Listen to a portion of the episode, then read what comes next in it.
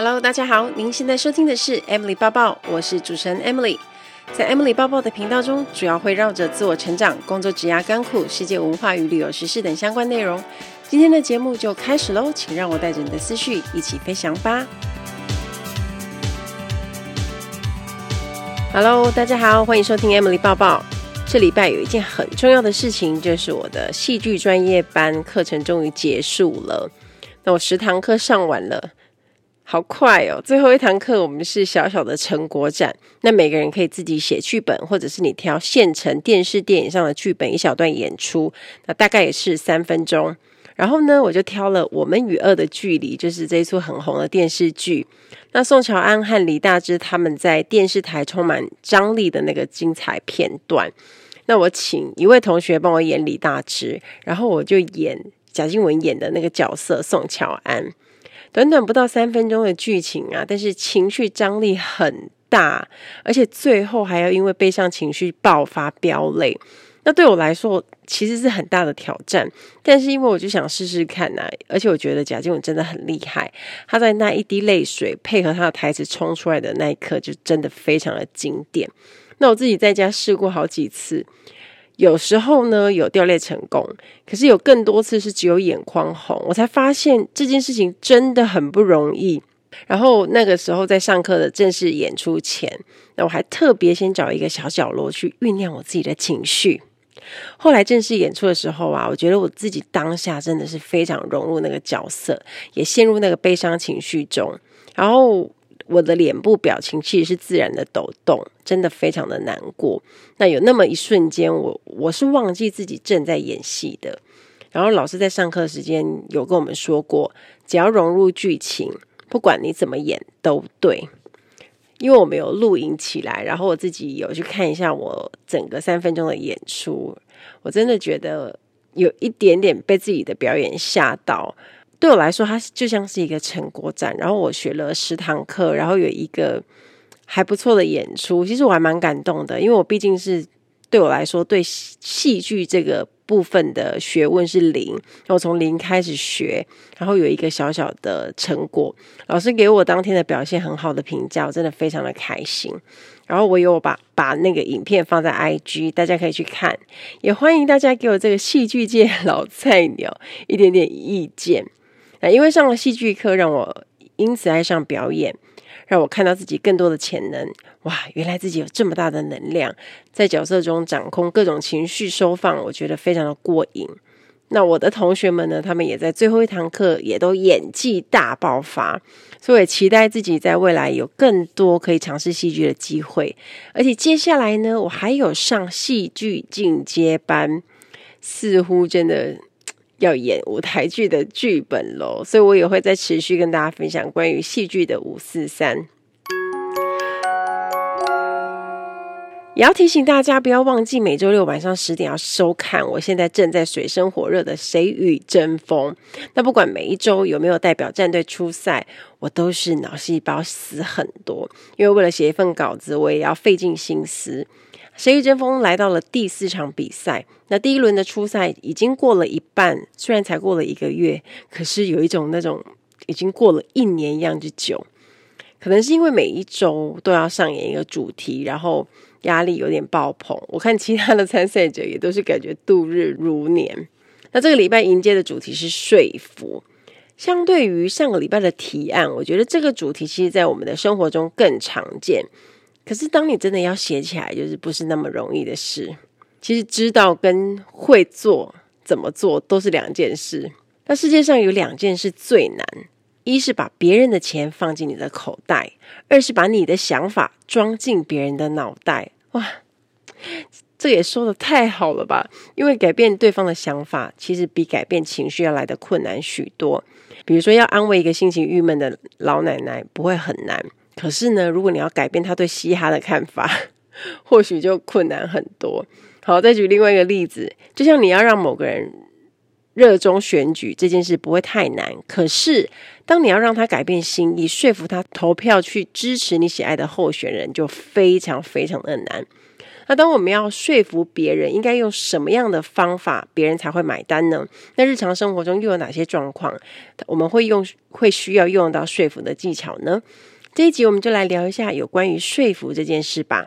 在我们的工作的时候，其实无时无刻都在说服。比如说我们在工作上可能要说服客户啊，从你跟竞争者之间去选择买你的东西呀、或是你要说服主管给你钱、给你资源去完成一项工作任务，让你可以执行计划。像你的保险业务员会来跟你说服你买他的保单，也是一个例子。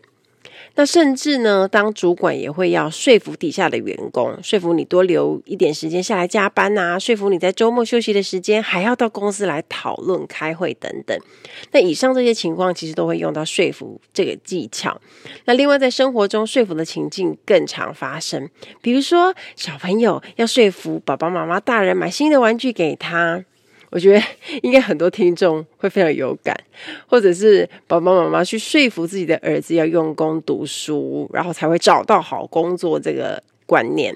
然后男朋友说服女朋友让他可以打电动，女生说服自己的男友放假要一起去两天一夜的小旅行等等。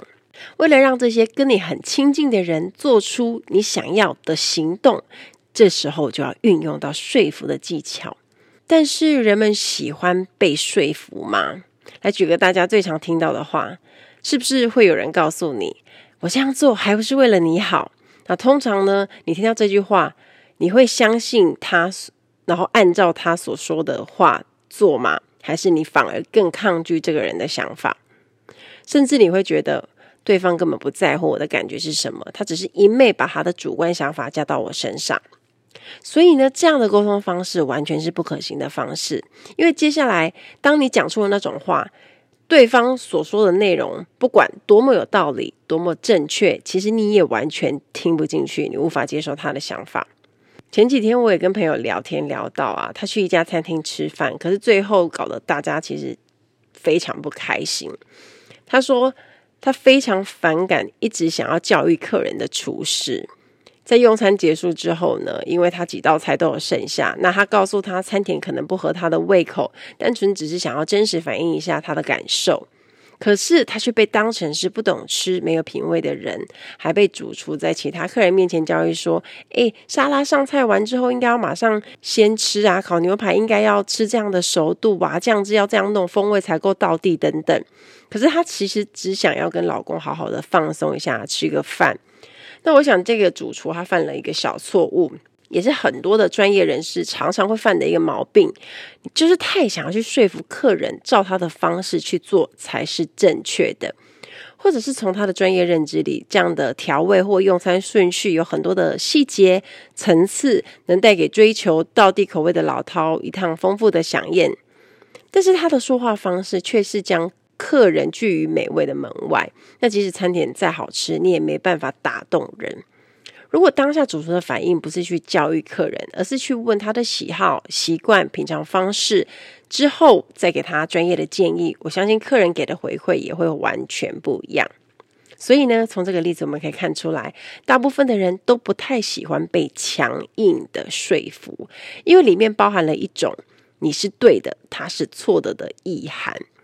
可是人性是这样的，我们从来不觉得自己错，我们也不喜欢觉得自己错。就算我们真的错了，我们也不想要别人提醒。我们希望有一个漂亮的台阶可以下。所以，当我们想要说服他人的时候，首先你一定要能够先站在对方的立场感受一下，并且去思考：如果我是对方，我现在感觉是什么？我最在意的事情是什么？之前在当空服员的时候，有时候座舱经理在做简报的时候，也会提醒我们。不要去教育客人，以为他们不会，就跟他说：“哎，你应该要怎么怎么样啊，这样做才对呀。”可是，当我们丢出这样的讯息，反而更容易引起客人的不满。有些客人其实说不定他们飞的不比我们少，所以呢，如果想要让客人知道我们的难处，或者是我们要解决问题的时候，第一件事情要去先同理客人，了解他的感受，接着再提出方法。那当你跟客人站了同一阵线之后，他就知道你站在他那一边。接下来你要说服他改变做法或做任何的事情，都比较有可能会成功。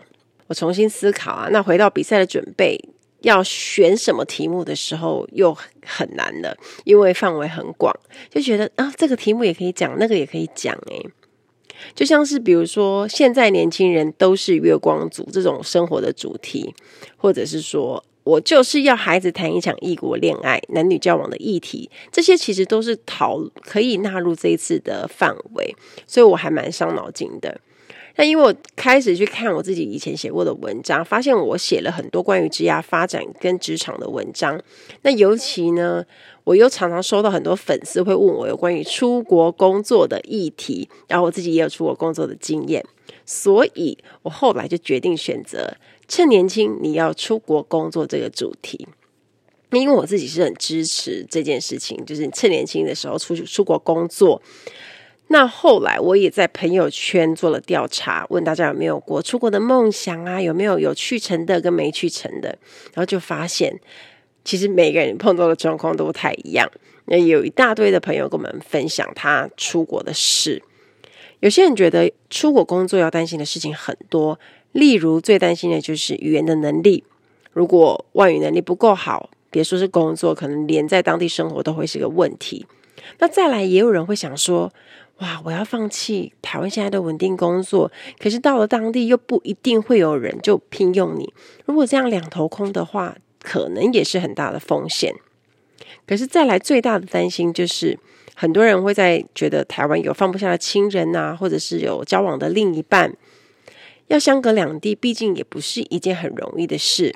可能你可能有时差，无法随时联络，或者是家中发生任何的状况需要的时候，你也没有办法马上回家。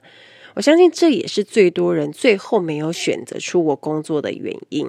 那我后来呢，也跟几位在国外工作一段时间的朋友深谈之后，他他们觉得这一段出国工作的经验，在未来帮助他们的人生很多。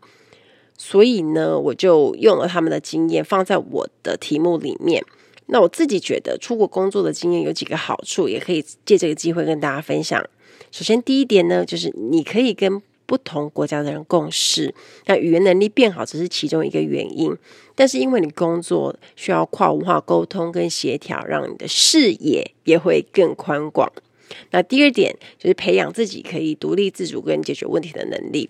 你在国外也会遇到很多的鸟事啊，像我自己在我的部落格就曾经分享过一些阿萨布鲁的鸟事。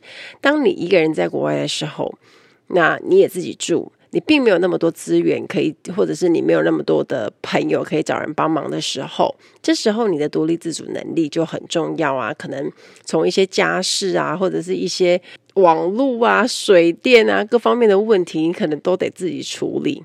那这时候你可以借由这个机会去培养你的解决问题能力。那第三点，累积外国的人脉与资源。未来可以为自己可用的资源加分。那你可能会认识一些不同国家的人啊，像比如说以前我在杜拜工作的时候啊，我的同学就来自不同的国籍嘛，那你就认识他们，那也知道他们可能每一个人的专长是什么。未来你有机会跟他们合作，或者是他觉得有什么东西是你们可以互相帮忙的时候，其实就算未来你已经离开原本的职场，以后大家还是有可能有合作的机会。那第四点，丰富的经验，就算你不在别人公司领薪水，你也可能自己创造更多的机会，挑战更高的收入。比如说我现在在做的事情，那我已经离开了空服员这个工作嘛，可是我也没有薪水可以领的，没有每个月固定薪水可以领。可是因为我有当时的经验，那加上我自己航空业的经验，那因此我帮自己开创了更多的机会。也就是说，我现在也。为什么可以做更多不一样的事情？我觉得在之前在国外的那一段的工作经验，对我来说其实是还蛮重要的一个转捩点。所以我的任务呢，就是在节目中说服大家一毕业就出国工作。那另外一个方面，我也要破除大家的担忧，然后动之以情，诱之以利。那我们要怎么去说服这些人呢？Ladies and gentlemen, welcome on board. This is In-flight Service Manager Amy speaking. 欢迎来到航空小知识单元。在今天的航空小知识，我们要学的这个字叫做 French twist，法式包头。是不是听起来很像吃的？它是空服员的包头，那我们都叫法式包头，或者是说贝壳头，因为它看起来就很像贝壳，超美的。那不管是哪家航空公司，其实最重视的就是空服员的朝气跟亲和力。那除了妆容以外呢，发型干净整齐也很重要。那另外呢，其实就是方便我们做事跟卫生的考量嘛，所以我们头发都要扎干净。那大家一定有看过空服员绑发式包头，是不是超美的？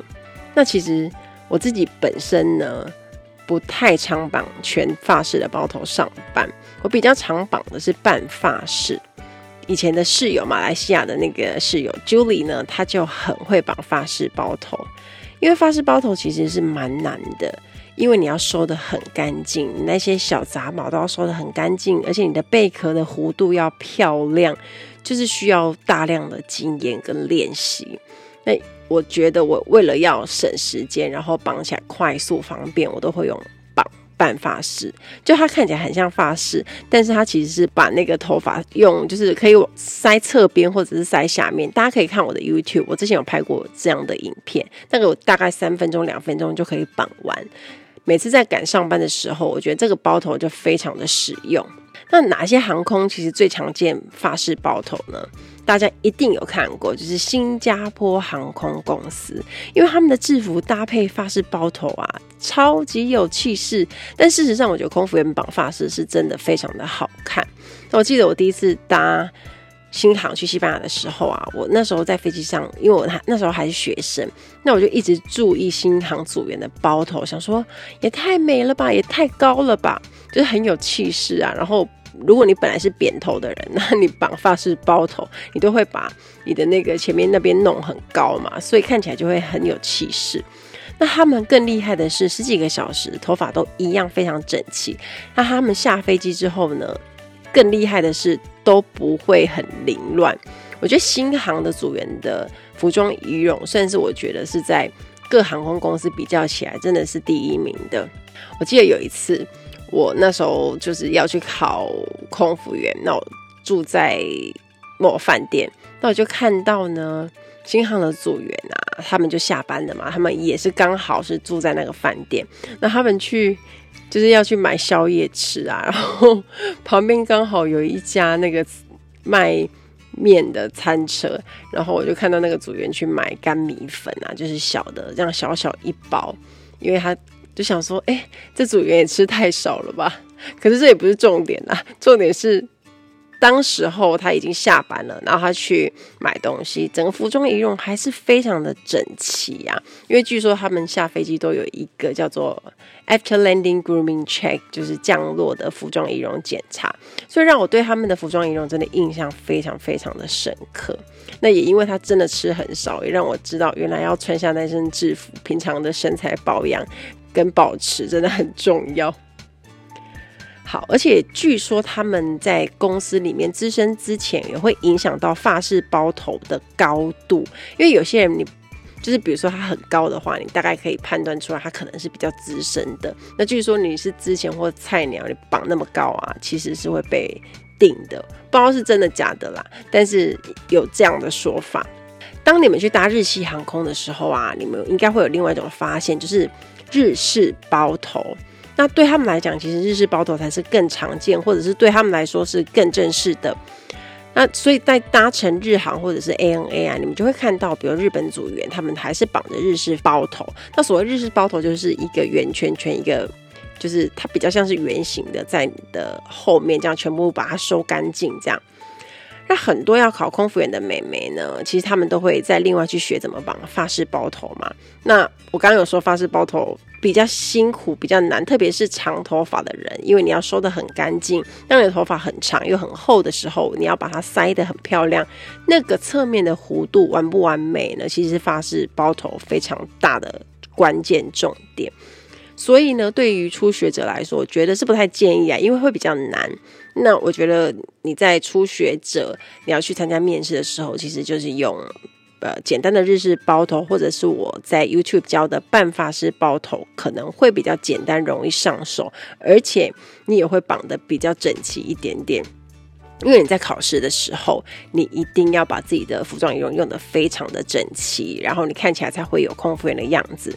那以前我在上课的时候，也有请专业的老师来教大家如何绑发饰包头。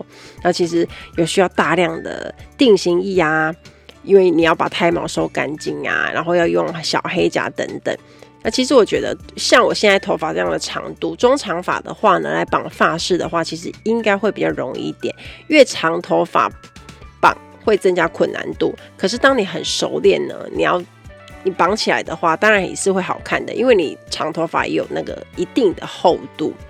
你们也可以看我的 YouTube，上面也有我的室友 Julie 教大家绑出完美弧度的发饰包头。那我记得上一次呢，在你们有看《谁与争锋》的话，就是有一个参赛者，他叫顾子平，他也是现任酷航的组员。他那一天他要上场讲幽默的时候，然后叫我帮他弄发饰包头啊。然后因为他的头发也非常的多跟厚，然后我们都很久没有绑了，然后我当时在帮他用，我们就用的手忙脚乱，而且其实。一般的化妆师跟造型师并不懂得怎么绑发饰包头，也或者是说他们平常根本不需要绑，所以他们也多半是不太会的。那我们就在那边弄啊，其实也搞得有点久，可是就是绑不好看，然后有点凌乱。后来子平就还是绑他自己熟悉的就是日式包头这样，所以这个东西真的是跟熟练度有很大很大的关系。而且有些组员会迷信哦，如果你在上班的时候啊，比如说我们在准备上班，化妆绑头发绑得顺的话，一整天的飞行就是顺利的。可是如果你在准备上班的时候，连头发都绑不好，或者是你要绑很久，除了手很酸以外呢，你自己也会弄得很心浮气躁。所以对我们来说，上班最重要的就是很快速嘛，不管是化妆还是绑头发。就是虽然要兼顾漂亮跟美观跟整齐，可是最重要的是还是自己要很熟练，然后可以很快。所以为什么后来也会有很多的组员他们会选择剪短头发，因为不想要再花很多时间绑头发了。所以你后来也会看到有很多的组员，其实他们就是可能剪到肩膀以上一点点这样子，然后可能只要吹吹头发、洗完头之后就可以马上就是化个妆就可以马上上班了。希望大家会喜欢这一集的航空小知识，我们下次再见喽，拜拜。所以我的任务呢，就是在节目中说服大家一毕业就出国工作。那另外一个方面，我也要破除大家的担忧，然后动之以情，诱之以利。那我们要怎么去说服这些人呢？你要点出大家最害怕的事，告诉大家如何解决问题，来运用朋友呃出国工作的经验当例子主轴，还有我个人出国工作的经验谈，我就告诉大家出国工作有哪些好处。最后我再做一个感性收尾，也呼吁大家同意我的看法。那详细的内容呢，就在这一集的节目影片当中了。大家可以到《谁与阵风》的 YouTube 看看我三分钟的短讲，我也会把影片的连接放在描述栏位中。那我要提醒大家，我们每周都有。片那个周冠军的票选活动，请大家每天每天都会花个一分钟帮我上网去投票啊！每人每天都可以投三票哦。那当周的冠军，他的支持者还有机会可以获得礼物，再请大家多多支持喽。在我们的生活中，其实还存在更多说服的情境。那说服除了可以改变一个人的想法与思维之外，有时候呢，也会用在改变别人的行动，或者是把钱掏出来给你。我相信大家应该都有类似的经验。当我们遇到人生迷惘的时候啊，有时候我们问身边的朋友得不到答案，这时候我们就会试试看什么算命。先姑且不论你是算星座、塔罗牌啊、紫微斗数，有些老师会在一见到你的时候就先说出一些跟你有关的事情。然后你就会发现，有些是真的被说中了，而且也非常准确。这个时候，如果老师再问几个问题啊，问你是不是在烦恼，工作是不是不顺利啊，跟男朋友最近是不是不太好啊，这些又那么刚好都是你正在苦恼的事，那我觉得接下来不管老师讲什么，大部分的人都会买单了。老师可能会接着说：“哦，你在走好运哦，但是接下来可能会碰到一个劫，你需要花很多心力才能处理，甚至会从原本的好运变成不顺利等等。”然后老师又举出几个他之前看过跟你差不多的案例，真的就好像你的遭遇啊。那这时候，因为你就听到老师的分享，觉得非常的有感触，觉得老师真是太棒、太神奇了，怎么会那么懂我？接着老师就会告诉你有解决方法，可以帮助你过关，化完劫难后，接下来怎么样会变得顺利。然后就会提到之前跟你差不多的案例，都有使用这个解决方法，然后也顺利的度过难关了。那解决方法当然会有代价，那这个代价通常会超出你预期的好几倍。但老师总是会说：“啊，你可以想一下，不过越快越好，不然天有不测风云啊。”坏运何时会到来？没有人会知道啊！但是因为你有缘分，想要跟你结个缘分，愿意帮你做一个天天价的折扣，你听了之后可能就会非常的心动，眼睛一闭，牙齿一咬，就这样付下去了。这有可能发生在你身上，或者是发生在朋友身上。至于运气有没有被改，当然我们也不会知道。可是我们可以得知，算命老师非常会说服人。而且他也只用了三个简单的步骤而已。第一步就是先取得你的信任，因为他可能从你最在意的事情发问，然后举几个例子，让你觉得他好像讲的很有道理、很厉害，猜中你的心情，然后你就会觉得哇哦，老师是懂我的。接下来他就会说你在意的事情是怎么发生的，然后举好几个人的例子。这些例子都来找老师询问嘛，所以会让你马上会知道说，原来不是只有我发生这种事，你不会感到孤单。那这个阶段其实就是在持续的堆叠信任。最后，当这样的信任关系去建立起来之后，老师才会告诉你解决方案是什么，举好几个碰到相同状况的例子。那这些人最后都成功获得解决。于是，你也会对他所提出的方法说服，去执行老师想要你做的事是什么呢？当然就是付钱啦。所以听到这里，会不会觉得曾经发生过呢？我相信有些听众应该就觉得很准吧，非常贴切的例子。那说服的技巧，其实就是在别人的立场看问题，换位思考，找到对方担心、忧虑的点，并给予解答。那除了说理以外呢，其实我觉得最好的方法还是用故事跟实际的例子去代入。故事永远是最好的素材，会让人想听你说下去，一步一步让你的想法对他人产生影响力，进而可以让他们做出改变或行动。记得一件事情，要在说服别人之前呢，要能先说服自己。千万不要去推销一个连自己都不会买的东西，你的说服才会更有力量。